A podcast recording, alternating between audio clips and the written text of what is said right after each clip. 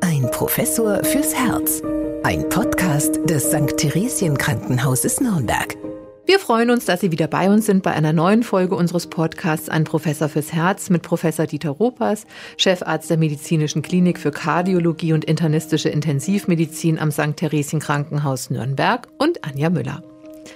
Ja, wir sind im Studio des Funkhauses augenscheinlich nur zu zweit im Moment. Aber wenn wir jetzt ein Mikroskop dabei hätten, Herr Professor Ruppers, würden wir feststellen, dass wir Gesellschaft haben von den ältesten Bewohnern der Erde, nämlich den Bakterien. Wo könnten wir die hier überall im Raum finden? Ach, da würde ich gar nicht so weit weggehen. Da würde ich einfach mal das äh, Mikroskop ähm, auf unsere Hände halten oder unsere Arme, denn wir sind natürlich millionenfach besiedelt Mhm. Sowohl was die Haut betrifft, als auch was den Darm betrifft. Und da sind unsere, ähm, diese Bakterien sind da auch in der Regel Freunde die helfen uns, das sind so symbiotisch, ja. Wir hatten ja schon mal das Thema Herz und Darm und äh, da haben wir das ja auch schon mal besprochen, dass zum Beispiel die Darmbakterien sehr wichtig sind für die Nahrungsaufnahme, für das Gleichgewicht, ja, auch für das Immunsystem. Also hier sind die Bakterien eben nichts ähm, Feindliches, was wir bekämpfen müssen, sondern etwas, was ähm, ja uns Menschen hilft. Also Sie merken es schon, unser Thema heute sind, ist Herz und Bakterien. Und Bakterien sind im Unterschied zu Viren, die wir auch noch in einer extra Podcast-Folge besprechen wollen, richtige Lebewesen. Warum denn das? Na gut, sie haben Zellen, sie haben ein eigenes äh, Energiesystem, sie brauchen Nahrung und sie sind vor allen Dingen in der Lage, sich selber ähm, ja, äh, zu teilen und damit ähm, zu vermehren. Während die Viren ähm, eigentlich keine richtigen Lebewesen sind. Viren brauchen zwingend eine Wirtszelle ja, ohne die sind sie nicht in der Lage, sich zu replikieren. Und deswegen ähm, sind Viren eben keine Lebewesen, aber Zellen, äh, Bakterien sind eben vollständige Lebewesen, so wie wir sie definiert haben. Mhm. Und Sie haben es eben schon gesagt, also wir leben da in einer friedlichen Koexistenz mit den Bakterien in der Regel. Äh, das können sozusagen unsere Freunde sein. Müssen wir uns mit denen erstmal von klein auf anfreunden, also als Kinder, dass wir da erstmal so einen Anpassungsprozess durchlaufen. Das heißt ja auch immer, dass Kinder nicht zu steril aufwachsen sollen beispielsweise. Damit meint man aber eben, dass, dass eben das Immunsystem trainiert werden sollte. Ähm, wenn man jetzt äh, zum Beispiel über die Entstehung von Allergien nachdenkt, dann weiß man, dass äh, Kinder, die halt ja, so Schmutzkinder waren, ja, dass die durchaus weniger Allergien entwickeln, äh, Asthma oder auch Neurodermitis, als zum Beispiel Kinder, die äh, von ihren Eltern sehr steril aufgezogen worden sind. Gibt's ja auch, beim kleinsten Fleck auf der Haut wird da das äh, Hygienetuch gewischt und gezogen. Ähm, das ist äh, eben eine alte Erfahrung, die man äh, ja, glaube ich, schon seit Jahrhunderten hatte, wenn, wenn Kinder äh, da ein bisschen freier aufgewachsen sind, hatten sie auch weniger Allergene und auch weniger Allergien. Oder zum Beispiel Bäuerinnen, das ist so der Bauernhof-Effekt, äh, spricht man, gibt sogar als, als Begriff, ja, die in ihrer in ihrer Schwangerschaft zum Beispiel im, im Stall gearbeitet haben, auch diese Kinder haben weniger allergische Erkrankungen wie zum Beispiel ähm, Neurodermitis. Ähm, das fängt also schon vor der Geburt an, dass das Immunsystem auf diese Weise trainiert wird.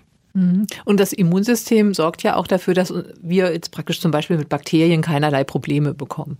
Ein gesundes äh, Immunsystem wehrt viele Bakterien ab. Es gibt aber durchaus auch Bakterien, ähm, da ist das Immunsystem überfordert. Es gibt also solche schwerwiegenden bakteriellen äh, Infektionen, ähm, die auch den Gesunden treffen. Ein klassisches Beispiel aus der, aus der Geschichte ist die Pest. Das ist eine mhm. klassische bakterielle Erkrankung und da konnte man so gesund sein, wie man wollte. An der Beulenpest ist man trotzdem verstorben, mhm. weil eben die, der, der, der, das Bakterium, das Yersinia pestis, ähm, eben sehr aggressiv ähm, in den Körper eingedrungen ist und dann halt äh, seine volle Wirkung entfaltet hat. Und die Menschen sind sehr elendig gestorben. Ähm, und da gibt es noch andere Erkrankungen, die durchaus äh, schwierig sind von so einem Immunsystem abzuwehren. Aber die Pest ist so ein Klassiker. auch es gibt äh, bestimmte Formen der Hirnhautentzündung, die auch schwer ähm, ja, abzuwehren ist. Oder auch die Tuberkulose zum Beispiel oder die Salmonellose sind so bakterielle Erkrankungen. Da ja, tut sich das Immunsystem auf jeden Fall schwer. Mhm. Sie haben ja gesagt, im Darm, das sind unsere guten Bakterien und dann gibt es eben noch diese, diese hässlichen Verwandten, von denen Sie jetzt eben gesprochen haben. Was wären jetzt so weitere typische bakterielle Erkrankungen, die uns immer mal wieder über den Weg laufen? Mandelentzündung beispielsweise? Ja, auch? das ist Streptokokkeninfekt, ja, der halt äh, ähm, sehr ärgerlich ist, sind oft Kinder und das ist ja auch sehr, äh, sehr symptomlastig, das ist immer sehr beeinträchtigt. Und früher war es ja auch so, dass solche Mandelentzündungen durchaus auch ähm, über immunologische äh, Prozesse, das ist, wäre auch heute noch so, zum Beispiel das Herz geschädigt haben. Rheumatisches Fieber ist da ein Stichwort. Da haben sich zum Beispiel an der Mitralklappe Veränderungen eingestellt. Das sehen wir heute nicht mehr, weil unsere Mandelentzündungen, die wir in Deutschland haben, ganz häufig ganz schnell auch antibiotisch behandelt werden ähm, und dann diese ganze Ausprägung nicht mehr so auftritt. Aber wir sehen zum Beispiel in anderen Ländern, zum Beispiel in Indien, immer noch sehr häufig diese rheumatischen Fiebererkrankungen, weil halt eben dort der Einsatz der Antibiotika aus Gründen der Verfügbarkeit ja schon limitiert ist. Also ähm, da gibt es schon ganz interessante Zusammenhänge zwischen Bakterienerkrankungen und auch Herzleiden, ja, die man, ähm, die nicht einmal direkt das Herz betreffen müssen, sondern sozusagen Epiphänomene sind. Hm. Also könnte man jetzt auch über einen Harnwegsinfekt zum Beispiel auch äh, Gefahr laufen, dass sich diese Bakterien dann auch zum Herzen hocharbeiten, sage ich jetzt mal. Ja, wenn die Harn, wenn die, äh, die den Harnwegsinfekt auslösenden Bakterien zum Beispiel ihren Weg finden in das Blutgefäßsystem, dann verteilen die sich überall. Und wenn sie jetzt eine äh, vorgeschädigte Klappe haben, ähm, dann äh, haben die dort einen, ja, einen guten Ansatzpunkt, sich sozusagen festzukrallen und dort eben eine entsprechende Entzündung auszulösen. Das nennt man dann eine Endokarditis. Ähm, also immer dann, wenn Bakterien in das Blut kommen, das ist nie gut, ja, äh, gleich welches äh, Bakterium es betrifft, dann spricht man ja auch von einer Sepsis. In dem Moment, wo sie also einer Blutvergiftung, in dem Moment, wo sie in Blut einen Keim nachweisen, ein Bakterium nachweisen, dann definiert man das als Sepsis. Ähm, und das ist immer eine gefährliche Situation, muss man sagen, weil da haben in der, im, im Blut haben Bakterien nun wirklich nichts verloren. Mhm. Aber gibt es zwar verschiedene Möglichkeiten, wie die in den Körper kommen. Das haben wir jetzt schon gesagt, durch Infekte, äh, durch Wunden. Genau, durch Verletzungen insgesamt, ja, das kann auch durch schlechte Zahnhygiene zum Beispiel sein. Ist auch so eine, ein großer Eintrittspforte für ähm, Bakterien. Es kann aber auch zum Beispiel den Darm betreffen, wenn man dort Verletzungen hat. Ähm, zum Beispiel ähm, missgestaltete Gefäße, die dann vielleicht mal bluten. Dann kommt es zu Kontakt zwischen Blut- und Darminhalt. Ähm, das sind Möglichkeiten, aber eben auch Harnwegsinfekte, die sich ausbreiten können. Also äh, da gibt's mannigfaltige Möglichkeiten der der Mensch ist zwar gut geschützt durch die Haut und eben auch durch den, durch den Darm, wenn der intakt ist, aber es gibt dann eben auch eine ganze Menge an Eintrittsforten. Und was man selber beeinflussen kann, ist eben, dass man äh, sehr auf seine Zahnhygiene achtet. Ähm, das ist extrem wichtig, weil der der, die Mundhöhle ist ja und auch der Nasenrachenraum ist ja besiedelt durch viele, viele, viele Bakterien. Ähm, und dass man halt ähm, schaut, wenn man sich verletzt, dass man äh, die Verletzung reinigt, die Wunde säubert und äh, gut abdichtet mit Pflastern, Verbänden und so weiter. Mhm. Das ist ganz wichtig. Und äh, Sie haben schon gesagt, die Bakterien, wenn die zum Herzen gelangen, dann siedeln die sich gerne an, der, an den Herzklappen auch an oder an, der Herz, an bestimmten Herzklappen. Aber äh, gibt es da noch andere Angriffspunkte am Herzen, wo sie dann so eine, wo so eine bakterielle Infektion Schaden anrichten kann? Also es gibt auch Bakterien, die gerne mal in dem Herzmuskel wandern, zum Beispiel die Borrelien, ja, äh, die wir ja auch alle kennen von dem Begriff der Borreliose, die betreffen dann weniger äh, die ähm, die Herzklappen, sondern die findet man denn eben auch mal im Herzmuskel wieder. Aber in der Regel, wenn wir von bakteriellen ähm, Infekten sprechen des Herzens, dann, äh, dann meinen wir schon die Klappen. Es gibt aber auch noch zum Beispiel eine Erkrankung, die jetzt wieder ein Revival erlebt, muss man leider sagen, wo man dachte, man hat es einigermaßen im Griff. Das ist auch eine bakterielle Erkrankung, das ist die Tuberkulose.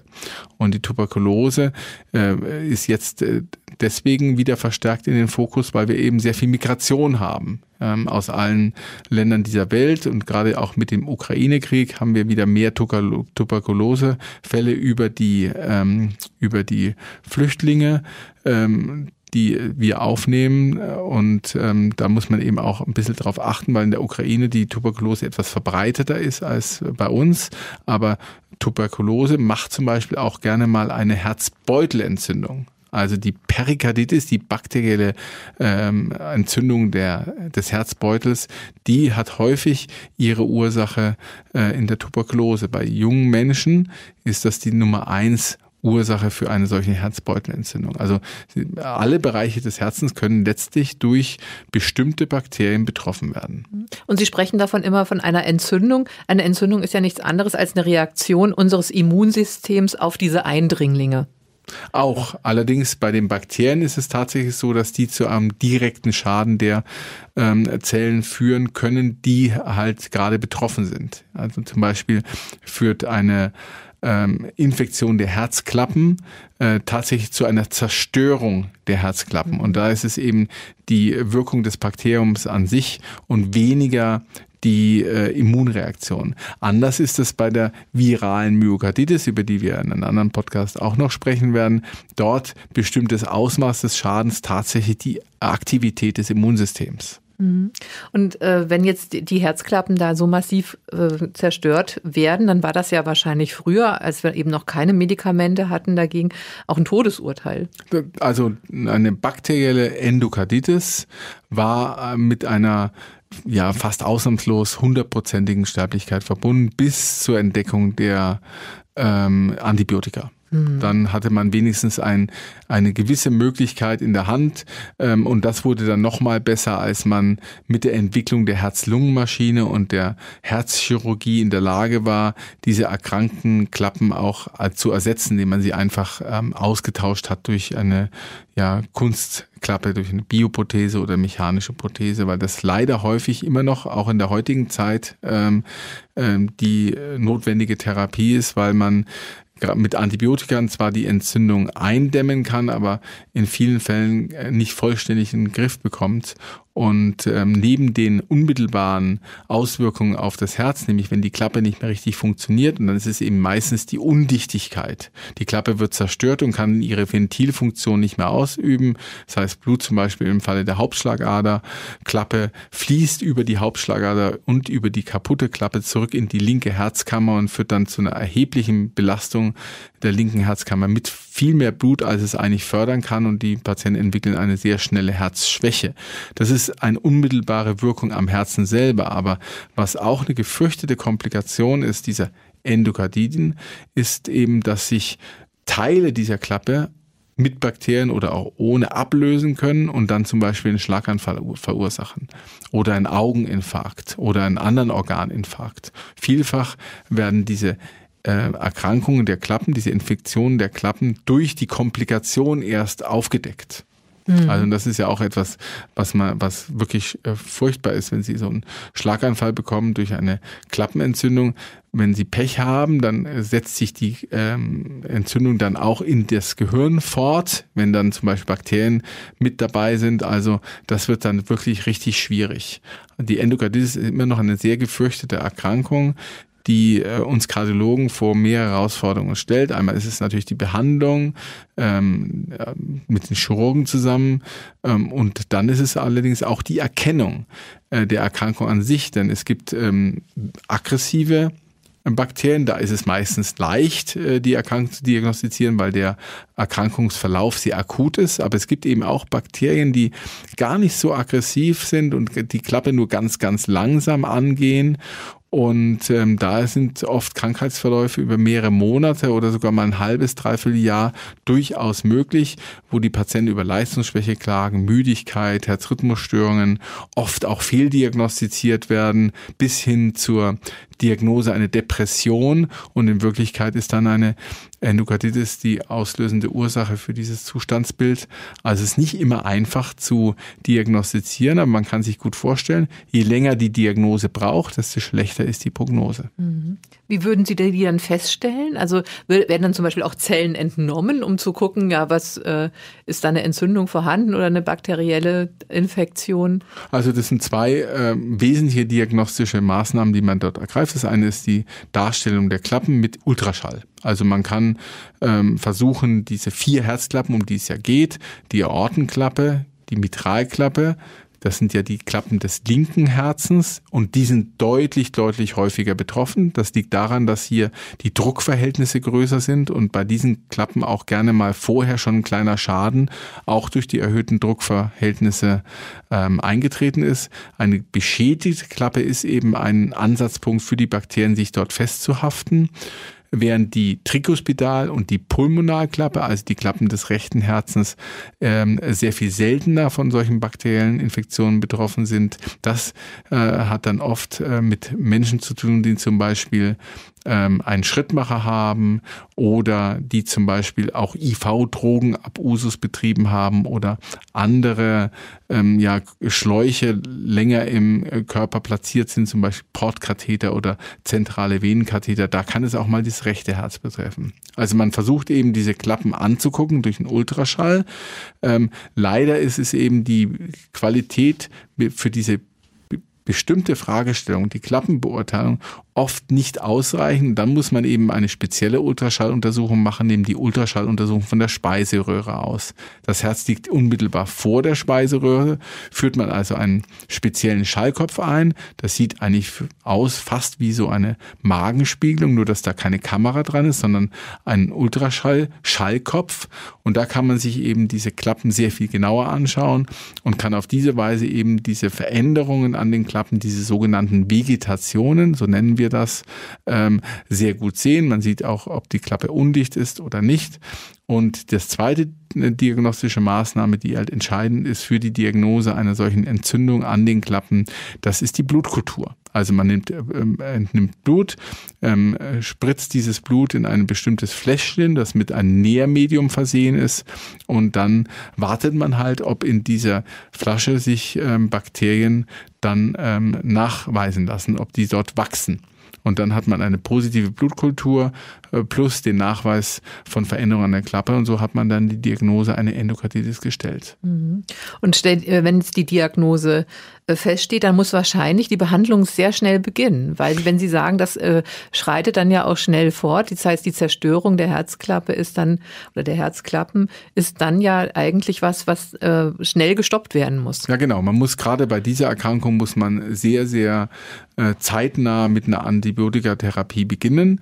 Ähm, und zwar sogar bevor letztlich die Diagnose zu 100 Prozent gesichert ist. Also man wartet dann nicht, ähm, ob in dieser Nährlösung sich nach zwei oder drei Tagen Bakterien nachweisen lassen, sondern man macht die Diagnostik und fängt dann sozusagen mit einer Erfahrungsantibiose an. Also es gibt eben dort klare Empfehlungen für die Einleitung einer Antibiotikatherapie bei nicht nachgewiesenen Erreger und das passt man dann an, wenn man den Erreger genau kennt, äh, dann kann man das Antibiotikum eben wählen, was für diesen Erreger dann auch sicher ähm, ähm, ja, was den Erreger ähm, im Griff ähm, hält, was eben entweder das Wachstum hemmt oder gar den Erreger abtötet. Also das äh, kann man dann äh, umstellen, wenn man tatsächlich den Namen des Erregers kennt. Und es ist ja heute auch so, dass man diese Wirksamkeit der Antibiotika ähm, auf den speziellen Erreger, den man nachgewiesen hat, auch testet. Das nennt man Antibiogramm. Das heißt, man hat die Kultur angezüchtet, die Bakterien sind irgendwo gewachsen und dann werden diesen Kulturen bestimmte Antibiotika zugeführt und dann schaut man eben nach, wo wächst das Bakterium weiter und wo wächst es nicht mehr und wo ist das Bakterium abgestorben. Und dann kann man auf diese Weise genau sehen, welches Antibiotikum jetzt wirkt und welches nicht. Und genau diese Therapie muss eben frühzeitig eingeleitet werden. Jetzt ist es eben so, dass viele Patienten haben ja Entzündungszeichen. Die haben Fieber, die haben im Blut auch noch andere Werte, die erhöht sind, auf einen bakteriellen Infekt hindeuten.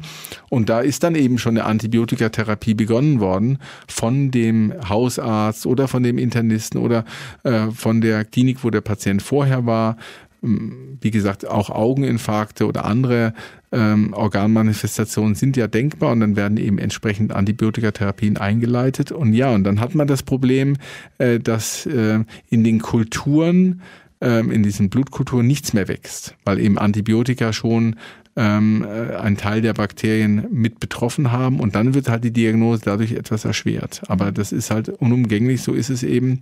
Aber ein Grund für äh, ähm, kulturnegative Endokarditiden ist eben der frühzeitige Einsatz der Antibiotikatherapie. Aber die ist eben erforderlich. Das muss man machen, weil die Erkrankung eben sehr, sehr schnell voranschreiten kann. Wie lange muss man das dann einnehmen?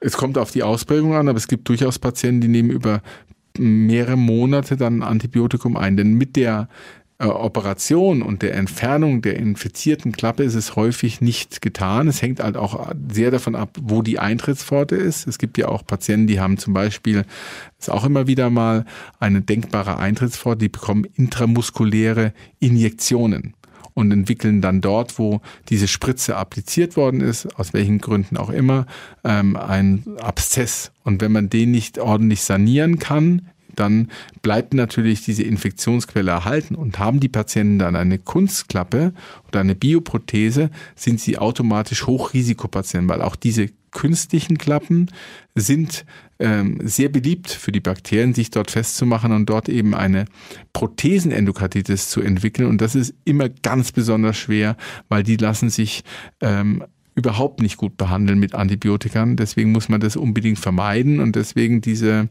ähm, anhaltende Antibiotikatherapie. Also wir haben durchaus Patienten, die bekommen ihre Operationen, haben dann noch vier, sechs, acht oder zwölf Wochen äh, ein Antibiotikum einzunehmen. Oder nehmen Sie Patienten mit einem sehr schlechten Zahnstatus, die sich halt nie richtig gekümmert haben, die viel Karies haben, vielleicht noch Parodontose und Abszesse im Zahnbereich. Auch da ist es so, ähm, da sollte man idealerweise erst die Zähne sanieren und dann das Herz weil man sonst diese Infektionsquelle ja weiter bestehen hat, ähm, ist das nicht möglich, weil halt die Herzerkrankung so schwerwiegend ist, dass man das zeitnah operieren muss. Dann muss man eben die Antibiotikatherapie ähm, länger äh, fortsetzen und nicht über diese sieben Tage, wie wir das normalerweise machen, sondern da, wie gesagt, ist es durchaus über Monate möglich. Aber wenn man jetzt so über Monate hinweg äh, ein Antibiotikum einnimmt, dann tötet man ja, sage ich jetzt mal ganz umgangssprachlich, da diese bösen Bakterien ab, aber dann ja auch alle guten, oder? Genau, das ist ja ein Problem der Antibiotikatherapie, ist eben, dass äh, auch zum Beispiel die Darmbakterien davon betroffen werden. Also Durchfall ist ja eine sehr häufige Nebenwirkung, ähm, die mit Antibiotikaeinnahme verbunden ist. Das muss ja gar nicht so eine schwere Erkrankung sein, das kann ja auch mal so eine Tonsillitis sein sein, ähm, die man behandelt oder ein Harnwegsinfekt mit Antibiotikern und die können, die Patienten können Durchfälle entwickeln, weil eben die normale Darmflora durcheinander kommt, weil man eben alle Bakterien, ähm, die da ähm, sensibel sind auf dieses Antibiotikum mit erwischt. Ähm, es gibt auch, was besonders unangenehm ist, es gibt auch Bakterien, Darmbakterien, die werden von dem Freunden, also von unseren bakteriellen Freunden sozusagen unterdrückt. Wird, es wird verhindert, dass die eine Rolle spielen. Die liegen aber im Darm, ja, und warten nur darauf, ja, äh, dass ähm, dieser Schutzmechanismus durch die ähm, ja, freundlichen Darmbakterien verloren geht und kommt dann so eine Antibiotikatherapie ins Spiel, ähm, dass die Darmbakterien eben ähm, schädigt. Dann äh, kommen diese unangenehmen Darmbakterien auf und äh, gewinnen die Oberhand und die machen dann wirklich sehr hartnäckige und sehr schwer zu therapierende Durchfallerkrankungen. Das sind die Clostridien. Clostridium difficile, so heißt dieses Bakterium und die kann man nur ganz, ganz schwer behandeln. Das sind auch Patienten, die wir sehr streng isolieren. Also da müssen wir eben sehr gucken, dass Personal oder auch Besucher sich nicht infizieren an diesen Clostridien.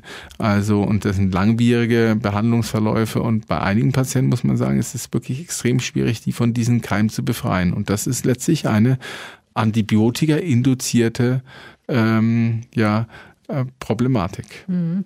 Also ist es auf jeden Fall auch äh, wichtig festzustellen, dass man an, ein Antibiotikum nicht einfach leichtfertig nehmen sollte oder verschreiben sollte. Also jetzt in diesem Fall geht es ja jetzt nicht anders, ja. Da, da muss man ja dagegen steuern, aber äh, das, selbst der Entdecker des Penicillins, äh, der äh, Alexander Fleming 1928, hat ja schon davor gewarnt, man sollte eigentlich nicht äh, das Antibiotikum zu oft einsetzen und zu lange, weil er dann eben gesagt hat, da entstehen Resistenzen. Ja, das ist ja etwas, was wir immer häufig hören. Was, was versteht man denn darunter? Na, das Resistenzen, das halt das Antibiotikum sich gegen die, das, das Schutzmechanismen entwickelt, die dann eben die ähm, eingesetzten Antibiotika wirkungslos machen. Also das ähm, das ist ja wie bei jedem Lebewesen, ja. Wir versuchen zu überleben und auch das Bakterium versucht natürlich zu überleben.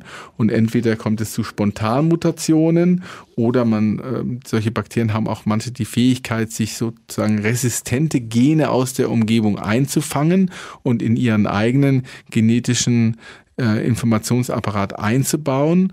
Und diese ähm, Resistenzgene führen eben dazu, dass bei diesen Bakterien die Antibiotika nicht wirken.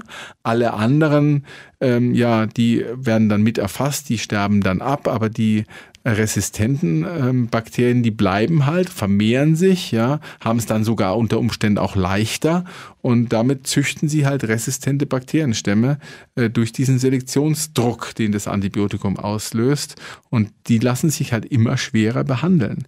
Ähm, das ist ja ein großes Problem mit dem breiten Einsatz der Antibiotika überhaupt in der Medizin, aber auch zum Beispiel, wenn Sie an die Tierhaltung denken, ja, da werden ja auch viele Antibiotika eingesetzt, wo Resistenzen entstehen und äh, die ähm, Entwicklung der Antibiotika gerade in den letzten Jahren, die ähm, ja, äh, wird eben durch diese zunehmenden Resistenzen der Bakterien ähm, erschwert. Das mhm. muss man sagen. Und ja, und in der Tierhaltung ist es ja so, dass die Tiere ja jetzt in dem Sinne nicht krank sind, sondern es wird ja vorbeugend eingesetzt eigentlich. Ne? Umso schlimmer ist es eigentlich, ja. dass, mhm. weil wir nehmen natürlich einen Teil dieser Antibiotika mit der Nahrung, wenn wir dann eben ähm, Fleisch von solchen vorbehandelten Tieren essen, auch mit auf. Das ist ein, ähm, ein weltweites Problem, muss man sagen.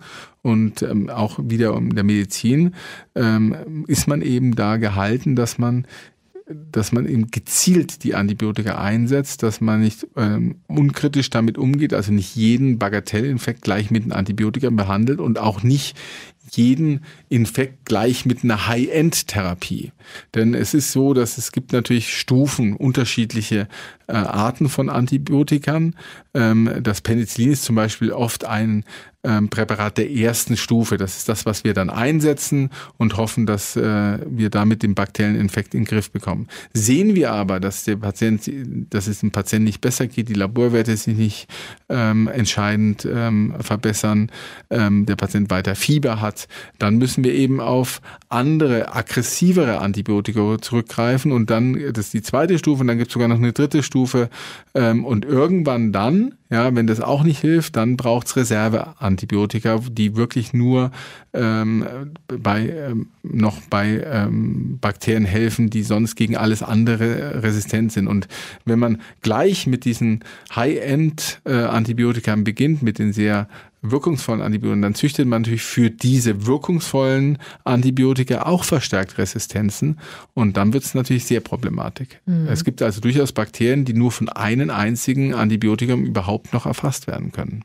Mhm. Und also, und wenn das jetzt auch noch die Reserve dann erschöpft ist, dann steht einem ja nahezu nichts mehr dann zur Verfügung. Man, dann steht man da und hat eigentlich keine Möglichkeit. Gott sei Dank ist es, es gibt tatsächlich ähm, im Augenblick noch für jedes ähm, einzelne Bakterium einen antibiotischen ähm, ja, Option, aber man muss natürlich fürchten, dass die Entwicklung moderner Antibiotika irgendwann nicht mehr mit dem mit der Fähigkeit der äh, Bakterien Resistenzen zu entwickeln mithalten kann. Mhm. Und das wäre natürlich furchtbar, weil wir den Patienten dann nicht mehr behandeln können. Mhm. Also ich hatte äh, früher relativ häufig Mandelentzündungen und dann hat mir mein Hals-Nasen-Ohrenarzt immer ein Antibiotikum verschrieben und immer mit dem Hinweis, dass ich auf jeden Fall ähm, die gesamte Packung aufbrauchen muss. Also auch wenn die Wirkung dann schon schnell eintrat. Aber heute sieht man das ein bisschen anders, oder? Ganz genau, eben wegen der Entwicklung der Resistenzen.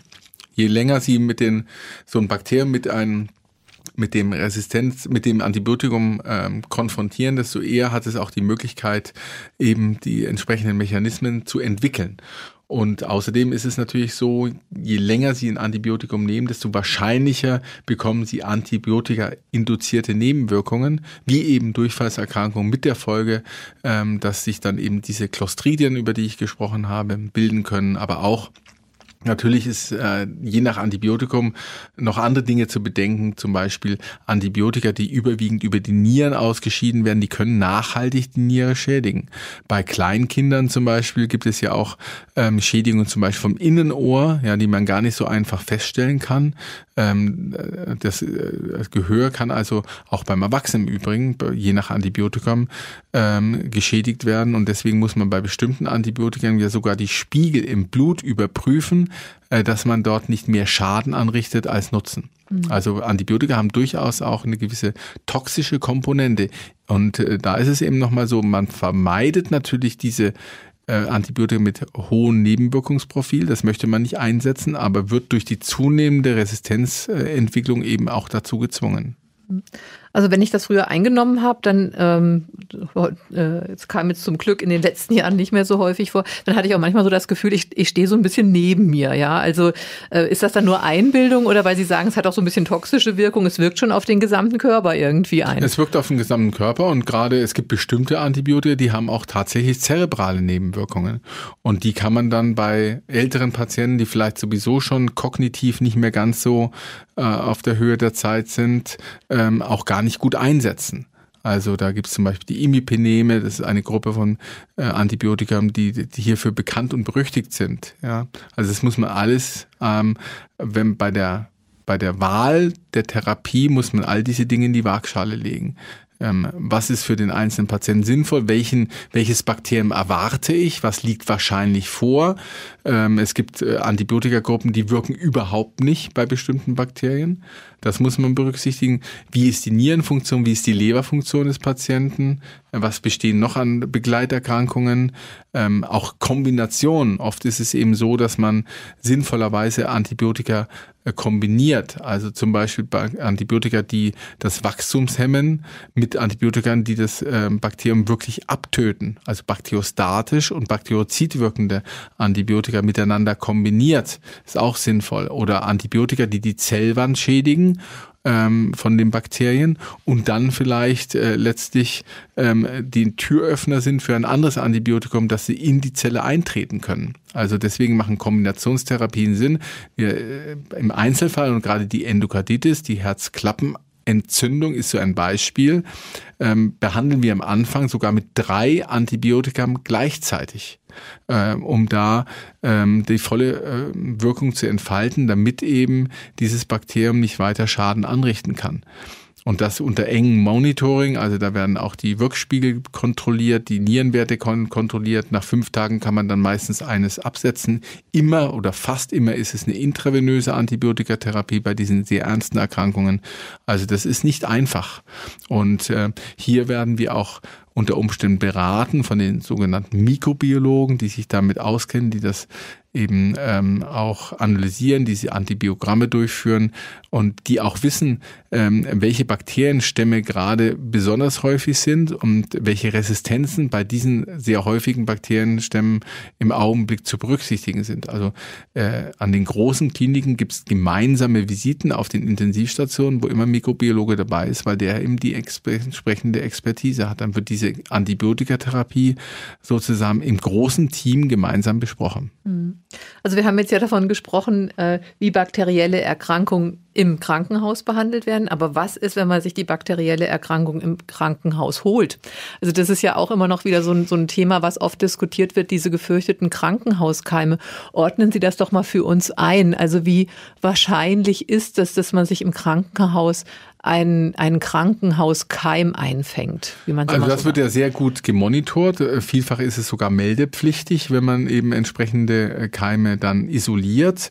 Also man kann ungefähr sagen, 2,5 Prozent aller ähm, stationärer Krankenhauspatienten bekommen einen solchen ähm, Krankenhauskeiminfekt, ja, und das ist äh, eben sehr unangenehm. Man spricht hier von nosokomalen Infektionen. In Deutschland sind es eine halbe Million Menschen, Patienten im Jahr, die da betroffen sind.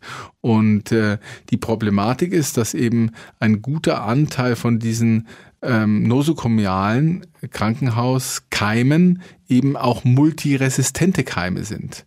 Also wenn Sie da eine Zahl hören wollen, dann sind es ungefähr 35.000 äh, Menschen, die mit so einem äh, multiresistenten Keim, also der gegen mehrere Antibiotika resistent ist und damit nur schwer behandelt äh, werden kann, infiziert werden. Und man geht ungefähr davon aus, dass ja 1000 bis 5000 Patienten im Jahr an einen solchen ähm, multiresistenten Krankenhauskeim versterben. Die kommen also ins Krankenhaus, aus welchen Gründen auch immer, holen sie diesen Keim und überleben dann diese Infektion nicht. Das ist schon sehr bitter. Mhm. Ja. Aber äh, deswegen ist es ja auch so, dass in den Kliniken ja auch in den vergangenen Jahren und Jahrzehnten also genau dieses Augenmerk auch auf Hygiene noch mehr gelegt worden ist. Es gibt äh, Hygieneteams, es gibt Hygieneabteilungen und Sie sind ja auch als ärztlicher Direktor eigentlich der Leiter dieser äh, Hygieneabteilung, wenn ich das richtig verstehe. Ganz genau und das ist ja ein, ein, ein Team. Also das ist schon hoch aufgehängt. Das ist sehr hoch aufgehängt. Das ist, äh, weil das hat, das, es gibt gesetzliche Vorgaben, die sind sehr, sehr streng und das macht auch sehr groß großen Sinn. Äh, wir haben Hygienefachkräfte, die eine spezielle und auch eine sehr aufwendige Ausbildung haben ähm, aus der Pflege, aber auch jede einzelne Abteilung bei uns im Krankenhaus hat einen Hygienebeauftragten Arzt, ähm, der eben dann Maßnahmen umsetzen muss, die in der Hygienekommission beschrieben werden, ähm, dass die Standards festsetzt, wie man zum Beispiel isoliert, äh, wie man Risiko erfasst, also wenn Patienten zum Beispiel aus einem Seniorenheim kommen oder einer beschützenden Einrichtung leben, die haben häufiger auch mal solche ähm, multiresistenten Keime besiedelt. Die müssen ja deswegen nicht manifest erkrankt sein. Äh, wie man dort eben die Erfassung macht, wie man das abstreicht, all das wird dort festgelegt und äh, auch äh, dann zusammen mit dem Gesundheitsamt unter Umständen besprochen. Ähm, die Maßnahmen werden auch überprüft in unregelmäßigen Abständen, zum Teil auch unangemeldet. Ähm, also das macht alles äh, großen Sinn, um eben diese Problematik zu adressieren. Gerade die ähm, die Isolation dieser Patienten, die Isolationspflicht ist für ein Krankenhaus eine große Herausforderung. Ja, diese Patienten brauchen ein Einzelzimmer. Ähm, sie haben als Mitarbeiterin, Mitarbeiter ähm, die Pflicht, sich dort zu isolieren. Sie müssen jedes Mal einen Kittel anziehen, einen Schutzkittel, einen Mundschutz, eine Haube und Handschuhe. Ist ja auch nicht immer einfach, aber das zu überwachen, dass das auch konsequent durchgeführt wird, damit man eben diese Keime nicht auch noch im Haus bewusst verschleppt. Ähm, das ist eben wichtig und dafür braucht es dieses dieses ähm, Team. Und es gibt auch in jedem Krankenhaus eine Arbeitsgruppe, die sich mit den Antibiotikatherapien auseinandersetzt. Und das wird äh, jedes Jahr oder mindestens in regelmäßigen Abständen eben neu überprüft, ob das noch zeitgemäß ist, was man für bestimmte Erkrankungen eben einsetzt um eben diese Resistenzentwicklung zu adressieren. Mhm. Und wir haben ja äh, im Krankenhaus auch immer wieder und äh, Aktionen zur, zum Beispiel zur ähm, Händehygiene. Ja, und das ist doch wahrscheinlich eines der einfachsten Mittel, um sich auch vor bakteriellen Infektionen zu schützen. Genau, und als äh, Krankenhausmitarbeiter sollte das eigentlich schon sozusagen auf ähm, ja, so in Fleisch und Blut übergegangen sein, dass man gar nicht mehr aktiv drüber nachdenkt, wenn man zum Beispiel ein Patientenzimmer verlässt oder eines betritt, dass man eben äh, kurz zu so einem ähm, Spender geht, äh, wo das Desinfektionsmittel eben ähm, appliziert wird, wo man sich herholt kann und die, kurz die Hände desinfiziert. Und ähm, man sieht immer wieder äh, tatsächlich, wenn ähm, wir neue Mitarbeiterinnen, Mitarbeiter im Team haben oder wenn erstmals äh, Schülergruppen unterwegs sind aus der Krankenpflegeschule, dass man da wirklich sehr aufpassen muss, dass man nicht wieder eine Steigerung der ähm, nosokomialen Infektionen wahrnimmt. Und deswegen ist es eben so wichtig, dass man das auch monitort und dann auch gleich äh, erkennt, wo vielleicht ein Problem auftaucht. Gibt es da möglicherweise Nachholbedarf, was Schulungen betrifft?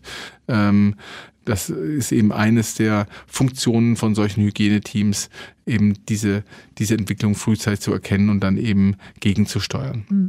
Und äh, auch für diejenigen, die jetzt nicht in einer Klinik arbeiten, also äh, einfaches Händewaschen, ähm, äh, wie Sie auch gesagt haben, Zahnhygiene, ähm, allgemein äh, eben äh, darauf zu achten, dass man jetzt aber nicht unnötig putzt, aber dementsprechend halt ein sauberes Umfeld hat. Das sorgt ja schon dafür, dass wir uns eigentlich auch vor bakteriellen Infektionen schützen können. Da haben wir natürlich ein bisschen was gelernt jetzt durch die äh, Corona-Pandemie, äh, was so Händedesinfektion betrifft. Also persönlich habe ich den Eindruck, so auch im Bekanntenkreis, dass da ein bisschen was sich entwickelt hat. Aber natürlich, klar, vor bakteriellen Infekten, ähm, wenn man, wenn man ähm, ja auch Toiletten benutzt, ähm, auf Autobahnraststätten und diese Dinge, dass man sich wirklich gut die Hände wäscht. Und das ist, sollte selbstverständlich sein. Aber ich glaube, das hat sich in den letzten zwei, drei Jahren verbessert. Aber da ist sicherlich noch Luft nach oben. Mhm. Ja, vielen Dank, Herr Professor Ruppers. Äh, diese Folge ging über Herz und Bakterien. In der nächsten wollen wir uns über Herz und Viren unterhalten. Auch ein interessantes Thema. Ich hoffe, Sie sind dann auch wieder dabei. Bis dahin, alles Gute. Ich freue mich auf Sie. Bis dann. Ein Professor fürs Herz. Ein Podcast des St. Theresien Krankenhauses Nürnberg.